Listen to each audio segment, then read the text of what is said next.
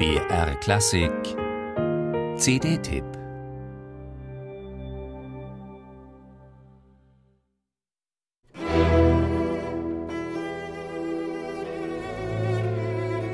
Manchmal scheitern die Dinge an Eitelkeit und Egomanie. Die Politik ist voll von solchen Geschichten, die Kunstwelt nicht weniger. Die Ampel steht auf grün und doch geht alles schief.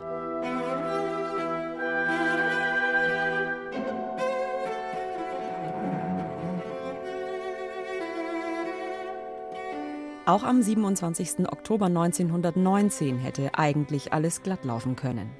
Sir Edward Elgar hatte ein Cellokonzert komponiert. Cellist Felix Salmond hatte die Arbeit beratend begleitet und war für die Uraufführung des viersätzigen Stückes bestens gerüstet. Die Londoner Queen's Hall und das London Symphony Orchestra waren gebucht.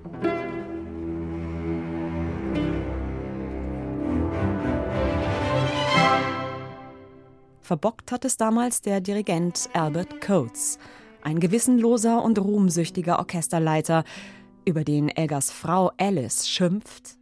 Hoffe nie wieder mit diesem brutalen Coates in Berührung zu kommen. Drei hochkomplexe Werke hat Coates zu Elgars neuem Konzert zusätzlich ins Programm gequetscht. Die Dramaturgie des Abends ist eine Katastrophe und schon die Proben versanden im Chaos.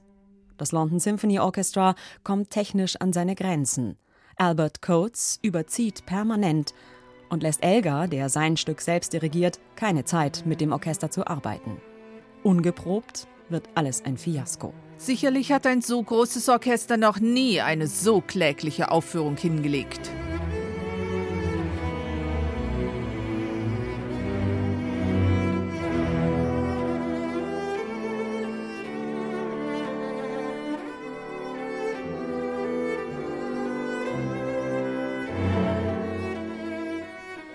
Knapp 100 Jahre später ist das musikgeschichtliche Missverständnis aufgeklärt. Elgars Konzert mit seiner fast Schuberthaften, schmerzlichen Sensibilität, seiner fragilen Schönheit, seiner unheroisch suchenden und elegischen Haltung, auch als Reflexion des ersten großen Krieges im 20. Jahrhundert, gehört längst zu den Meisterwerken. Legenden wie John Barbirolli und Jacqueline Dupré haben es etabliert. Künstler wie der Brite Stephen Isserlis lassen es heute strahlen.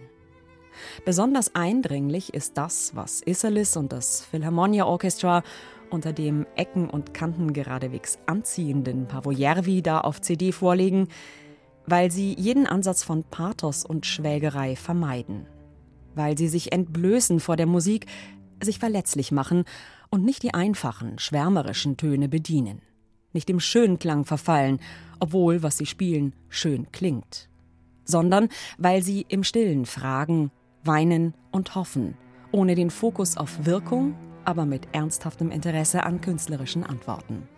Keine leichte Musik, aber eine, der man sich so gern hingibt.